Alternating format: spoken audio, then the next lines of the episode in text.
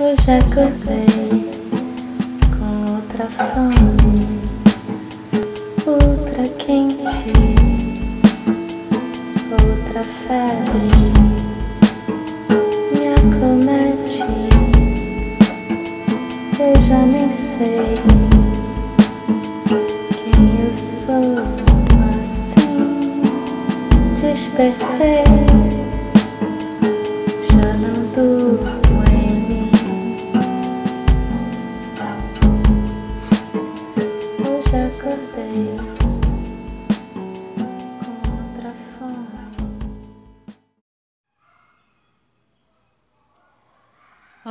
sou a Glenda e esse é mais um episódio do podcast Meditadora de Botequim. Tudo bem? Queria começar mais uma vez falando dos dois encontros que vão acontecer agora, dias 12 e 13 de fevereiro, quarta e quinta, no SESC 24 de maio, no centro de São Paulo, às 7 da noite, nos dois dias. Na quarta, dia 12, vai ser um bate-papo sobre o podcast e sobre os temas que eu abordo aqui no podcast. E na quinta, dia 13, vai ser uma aula rápida de uma hora só sobre mindfulness. Então eu vou tentar fazer bem leve, bem vivencial, falar de estado de presença, de como aumentar esse estado de presença, para a gente ser mais consciente e no final das contas mais feliz. Então, se você é de Sampa ou vai estar em Sampa nos dias 12 e 13 de fevereiro de 2020, esse convite é para você. Vai ser muito legal é, a gente se encontrar pessoalmente e bater um papo. Bom, hoje eu continuo na vibe dos dois episódios passados, é, do retrasado, em que a gente tratou da sexualidade, sob o viés do autoconhecimento, e depois do episódio passado, sobre relacionamentos, é, principalmente relacionamentos a longo prazo, que acontecem a partir de três sistemas cerebrais que atuam em comunhão, sendo eles o sistema do desejo sexual, o sistema do amor romântico, esse, né, que é o cão chupando manga e cria verdadeiras obsessões e compulsões, e o sistema da ligação profunda e duradoura entre duas pessoas. Esse foi um episódio que eu adorei escrever esse passado, né? Realmente eu me diverti fazendo. É, e eu acho que ficou bem divertido de escutar, então eu recomendo enormemente, sem falsa modéstia, a quem ainda não escutou que escute, até porque é um tema muito relevante, né? E que merece ser discutido com mais abertura de espírito e mais verdade do que costuma ser porque toca em questões culturais delicadas e sobre as quais a nossa sociedade se baseia, como a monogamia, por exemplo, que é a norma social é, né, que a gente que nos foi colocada, né, imposta, enfim. Mas possivelmente vai contra a nossa natureza humana e acaba gerando tantas situações de hipocrisia e falso moralismo que a gente vê por aí. Então, escuta lá e vamos ampliar esse debate. E por falar em relacionamentos a longo prazo, é, como anda a sua relação com essa pessoa com quem você está definitivamente conectado e compromissado, ou pelo menos você deveria, né? É, nesse que é o seu relacionamento primordial e certamente também o último que é o seu relacionamento com você mesmo. É, como você anda se relacionando com você e com seu corpo. Né? Eu queria falar um pouco hoje sobre a questão da autoimagem. É, eu conheço pessoas, homens e mulheres, todo mundo conhece, todo mundo é, em certa medida, essas pessoas é, que passam a vida fazendo dietas e frequentando academias e né, grandes privações e grandes sacrifícios, tentando ajustar seus corpos a seja lá que padrão que lhes pareça o certo, mas é, que na real não amam esse corpo, ou não amam ainda esse corpo, né? Acham que é uma questão de ainda, né?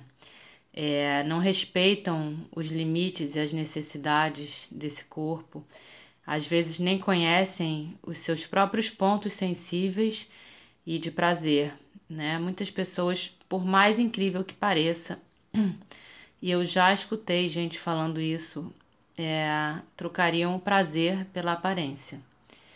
Se caso né, lhes fosse dada essa opção, e às vezes eu acho que até é, é e isso me choca enormemente.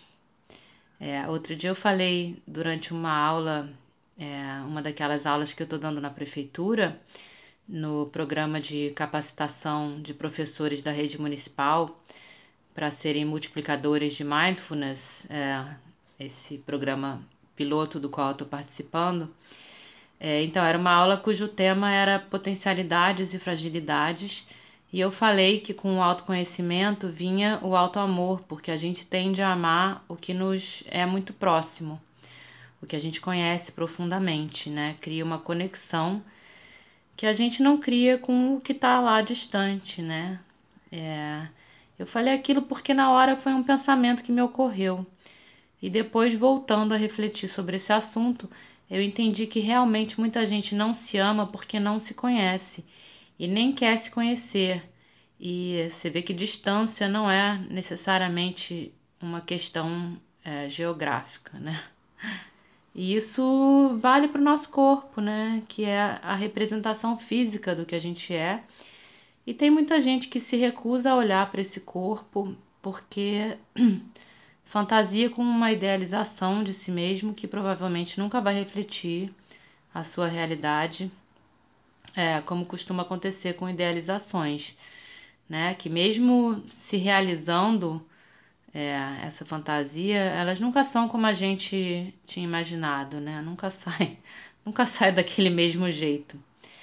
É, desse modo a gente cria fantasias de que vamos ser felizes ser, né? Ou que vamos ser bonitos quando, né? E até lá a gente mal se olha, mal se toca e mal se tolera. E tome sacrifícios e culpas e cobranças e neuroses e as tais dietas mirabolantes e tal. É, até aí vai lá, né? A gente tá jogando com possibilidades. Agora, é... que, que acontece quando o pensamento que vem é só tipo, vou ser feliz ou bonito se tiver 20 anos de novo? aí pronto, né? Buga o sistema, vira uma situação sem saída. É, pois é. E buga o sistema, né, traduzindo em bom sânscrito, quer dizer mais ou menos é, que construímos a imagem de nós mesmos sobre bases falsas e transitórias, sobre bases impermanentes, portanto sem existência real, né? Já dizia o Siddhartha Gautama, ou Buda, mais de 2.500 anos atrás. É, falar nisso, hoje foi estranho que apareceu como lembrança no Facebook para mim uma foto minha de perfil de cinco anos atrás. É, e eu, sei lá, nem me reconheço nessa foto. É, eu tava uó, mas não por qualquer questão meramente de aparência. É, eu tinha chegado num ponto da minha vida em que ou eu envelhecia, secava e provavelmente adoecia, ou eu recomeçava tudo diferente, sendo que eu teria que correr atrás de saber que forma diferente seria essa. Essas mudanças passaram pelo meu corpo, ou pelo menos pela percepção que hoje eu tenho do meu corpo e de mim, é, porque eu, eu escolhi o caminho de, da mudança, né? É, eu pulei fora da, da, daquele que eu estava traçando que levaria né, a alguma coisa de ruim, certamente. E quando agora eu me olho no espelho, nossa, eu sou outra pessoa, né? Como se eu tivesse finalmente me apropriado de mim mesma. É, por exemplo, eu tenho essa coisa de customizar móveis, né? Eu já falei sobre isso por aqui no outro episódio. Eu pinto, forro, desenho em cima, tudo sempre bem da minha cabeça, assim, bem, bem espontâneo. E essa semana mesmo eu pintei duas cadeiras de plástico com uns restos de, de tinta que eu tinha aí, que eu achei no armário, e desenhei é, uma mandala em cada, de canetinha permanente preta, no assento, né?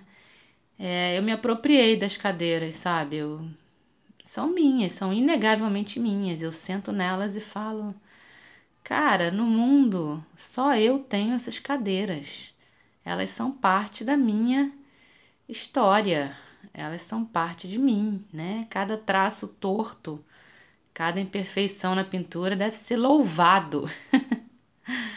Só pode sentar se tomar um banho e trocar de roupa antes. Não, mentira, né? Sem exageros. Mas enfim, é, eu dei um novo significado para elas, né? E assim foi com o meu corpo. Eu me apropriei desse corpo quando eu comecei a deixar que ele fosse o reflexo das mudanças que eu estava vivendo internamente. Eu ressignifiquei o meu corpo, né? A minha autoimagem mudou junto com tantas descobertas internas que eu permiti que aflorassem. Então eu acho que a maior mudança na minha imagem foi uma mudança de atitude. E como disse a Tati, né, minha amiga sexpert, que eu entrevistei no episódio sobre sexualidade, Descobrir o seu eu sexual faz com que você descubra sobre você como um todo, né? E sobre como você se posiciona na vida. E esse eu acho um ponto muito importante nessa questão da autoimagem. As pessoas desconhecem seu eu, seu eu sexual, né? Elas desconhecem seus gostos, suas vontades. É, elas não se permitem viver plenamente a sua sexualidade seja por questões religiosas ou questões culturais, ou sei lá, porque inseguranças, e isso acaba gerando uma desconexão. Porque olhar para dentro com profundidade e sem julgamento, que é esse olhar que promove o autoconhecimento, passa necessariamente por olhar para essas questões da sexualidade. E se a gente suprimir essa busca, acaba substituindo pela busca superficial focada na aparência. Daí volta para a questão que eu tinha falado inicialmente. Você pode até chegar num corpo, entre aspas, perfeito, né, no padrão, mas é um corpo que não te proporciona necessariamente prazer. E um corpo que não te proporcione prazer, entre outras coisas, cai naquela questão de química que eu debati no episódio passado de como o cérebro libera hormônios como a ocitocina e a dopamina, fundamentais para que se estabeleçam vínculos com outras pessoas, é, de amor, de confiança e de atração. É, muito se fala da superficialidade das relações de hoje, né, de como as pessoas nem se conhecem, mas já trocam fotos íntimas, né, os tais nudes. e dos perigos de se submeter aos modos ditados por essa era virtual.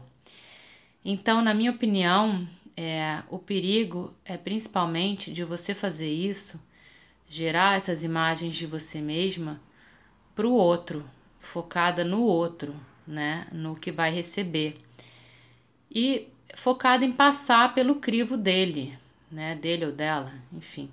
Quando na realidade você devia fazer isso para você mesmo.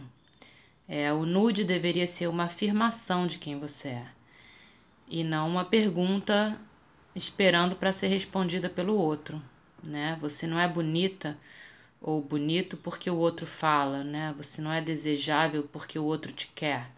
Essas são afirmações que deveriam vir de dentro de você e não do outro. Então, sim, é, esse eu acho um perigo, mas é um perigo que sempre existiu, né? De uma forma ou de outra é você achar que precisa passar pela aprovação do outro, né? O perigo de delegar ao outro a missão de te dizer quem você é ou quem você deveria ser e como você deveria parecer e como você deveria se portar. né? E eu tô falando especificamente sobre essa questão do, do nude, porque para mim foi importante nesse processo de autoconhecimento. É, imagina de repente, né? Eu fiquei solteira depois de mais de 20 anos casada. eu não sabia nem por onde começar. Né? Aí aos poucos eu fui fazendo como todo mundo, entrando nesses apps de encontros e tal. E muito rapidamente me vi confrontada com essa situação de que você tem que se mostrar, ou pelo menos você é levada a crer que deve se mostrar para poder jogar o jogo da sedução e tal. E no começo foi um constrangimento terrível para mim, total, né? Tô falando que eu era aquela pessoa da foto que apareceu hoje no Facebook, aquela pessoa que eu não reconheço mais. Insegura da sua imagem, da sua potência, é, com fortes crenças sobre si mesma que tinham sido construídas sobre, é, sobre ignorância é, de si mesmo, né? E sobre condicionamentos que eu mesma me impus e que o relacionamento acabou me impondo também etc.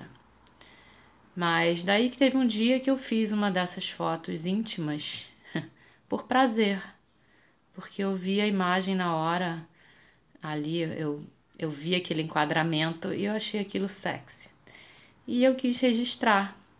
Eu fiz isso é, antes de tudo para mim, né? E foi um momento que eu me lembro bem até hoje, um momento de autosedução, é, não importava para quem eu ia mandar ou se eu ia mandar para alguém e o que a pessoa ia, ia achar. É, eu falei, nossa, eu, eu sou um tesão. Aquela foto me mostrou um retrato de mim que eu não conhecia. E isso foi uma semente dessa atitude perante a vida que eu adquiri nesses últimos anos e que se reflete em como eu me enxergo. É, e, consequentemente, como os outros me enxergam e como eu me comporto. É... Só a título de curiosidade eu mandei a foto e o efeito foi muito mais pela atitude e pela minha segurança que é, transparecia na imagem, né, que, que é, exalava de mim do que pela imagem em si. Enfim, é, houve uma época depois dessa primeira foto em que eu me fotografava muito, quase todo dia, e era assim, sem filtro, né? A vida como ela é. E, e eu descobri muitas coisas sobre mim nessa época. É, por exemplo, eu descobri que sensualidade tem muito mais a ver com verdade, intensidade e confiança, como eu falei, né, com a história da foto, do que com um corpão, carão, decote, saltão, é, então eu recomendo, né? Olhe para você por dentro, por fora, deixe a sua verdade aflorar, deixe o seu eu sexual aflorar e se integra com ele, né? Deixe a sua imagem transparecer quem você é de verdade. Há muito mais beleza no que é verdadeiro e essencial do que a indústria de cosméticos quer te fazer crer, né? Sem falar no resto todo, né? indústria de cirurgia estética, indústria, indústria do, do emagrecimento e por aí vai.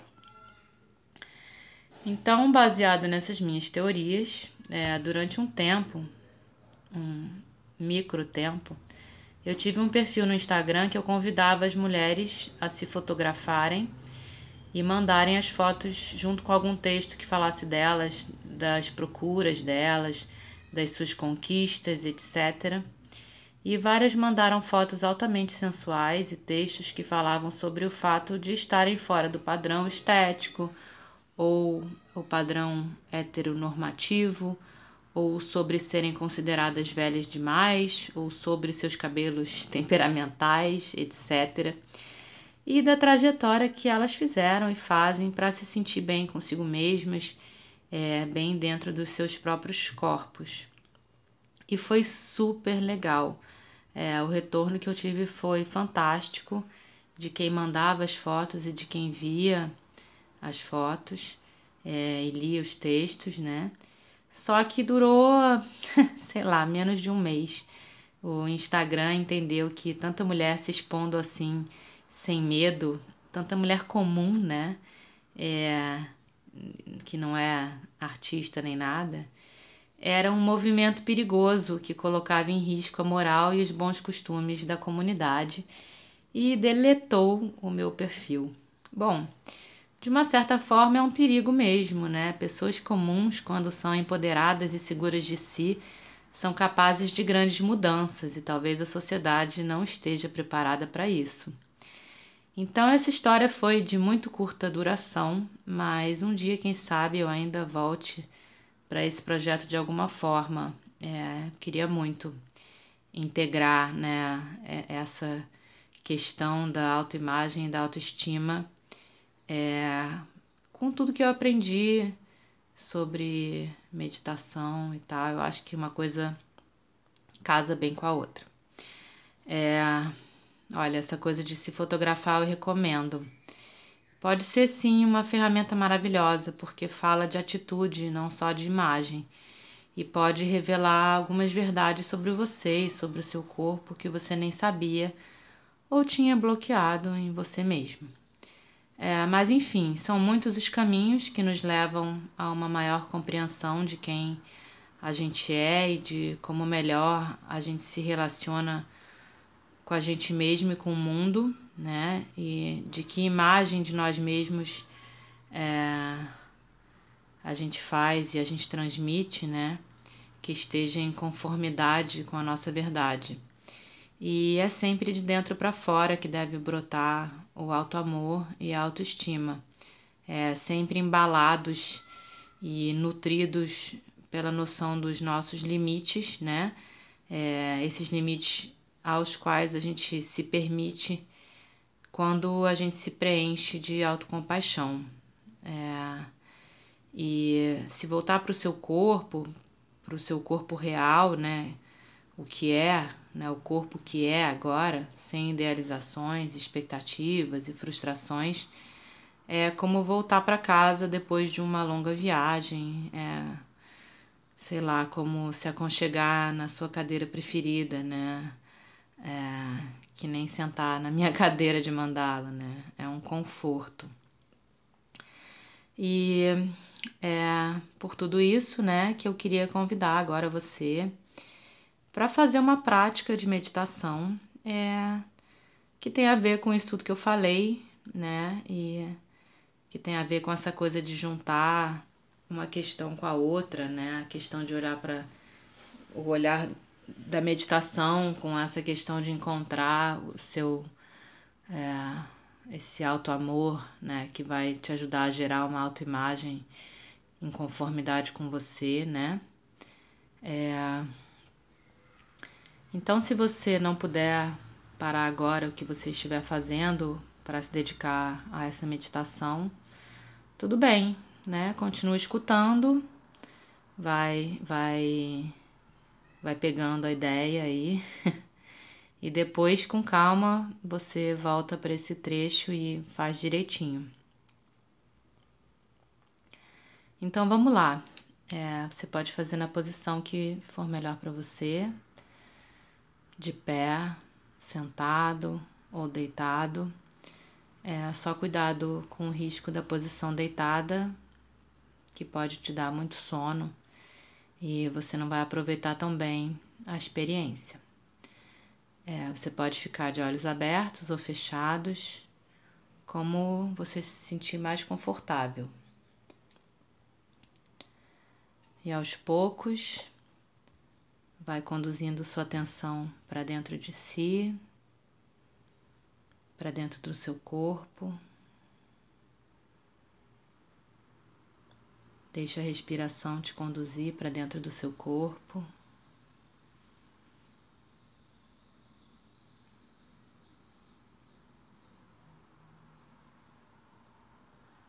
E vai se acomodando aí dentro.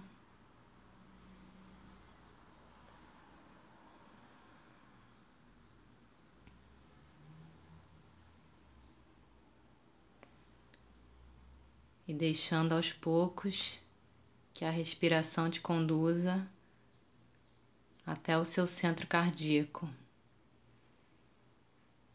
que fica bem na altura do seu coração, mas no meio do peito, entre os dois mamilos, que é onde fica o seu coração energético.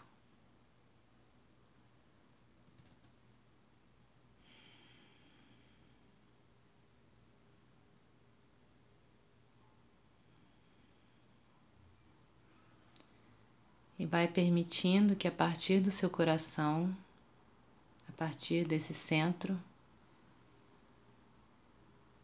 você comece a evocar emoções positivas de compaixão, de bem-querer, de amor. Direcionando essas emoções para você mesmo.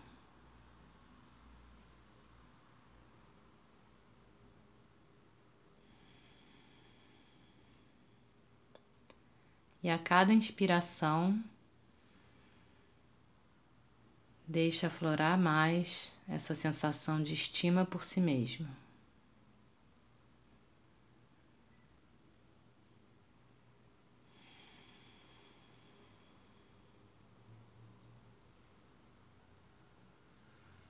E vai percebendo como você se sente.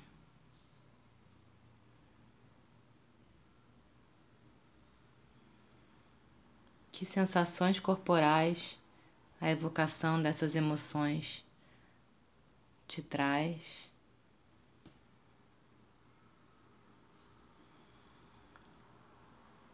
Que pensamentos.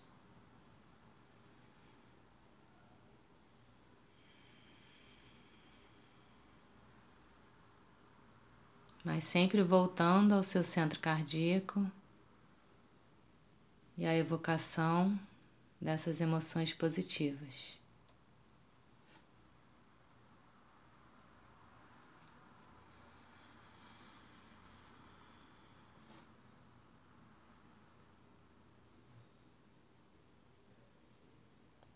E agora,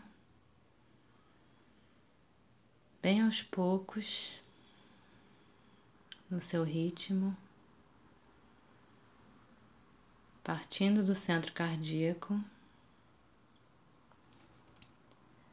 vai ampliando a sua atenção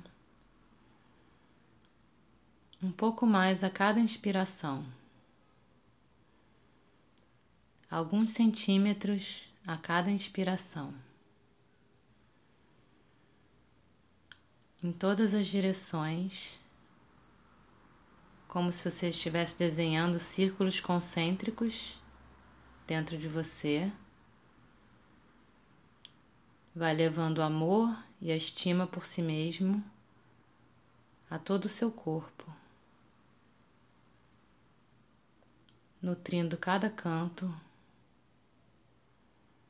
cada célula do seu corpo dessa emoção.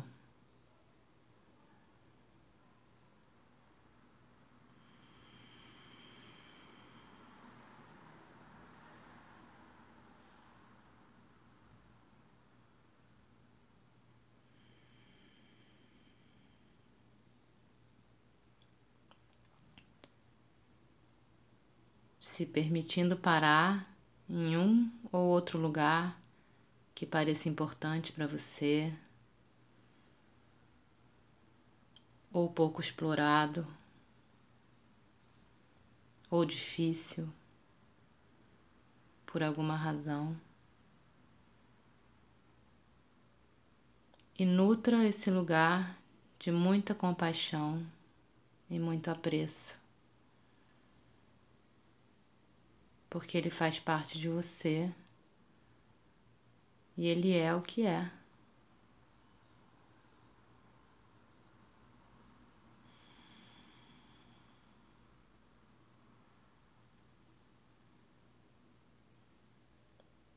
Até que todo o seu corpo esteja envolto nessa capa de amor. Inspirando e expirando, exalando amor. e estima por si mesmo.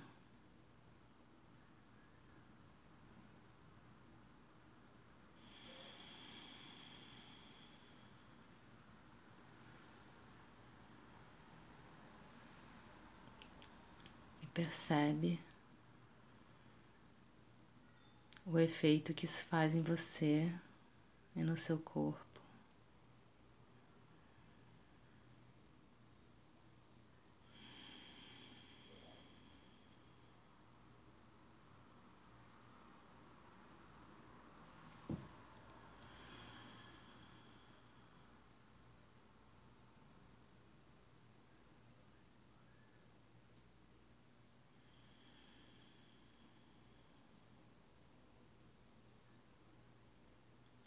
E aos poucos, no seu ritmo, vai expandindo mais a sua atenção, se abrindo ao seu entorno, percebendo o que está à sua volta, os sons, a luz. Abrindo devagar os olhos, se você tiver de olhos fechados. Mas sempre mantendo sua consciência no centro cardíaco e nas emoções positivas que brotam dele.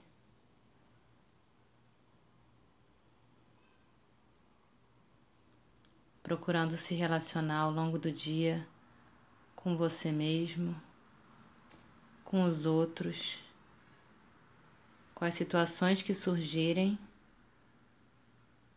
partindo do seu coração e da evocação do amor e da tolerância. E quando você se olhar, seja no espelho, seja para dentro, seja olhando mesmo para você. Busca essa consciência, busca essa emoção no seu coração. Traz de volta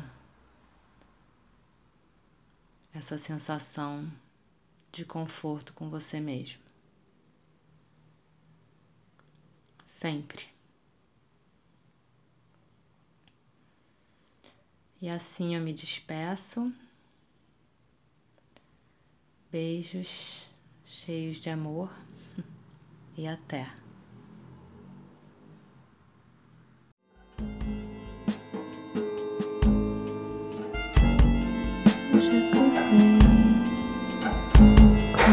outra fome, outra quente, outra febre.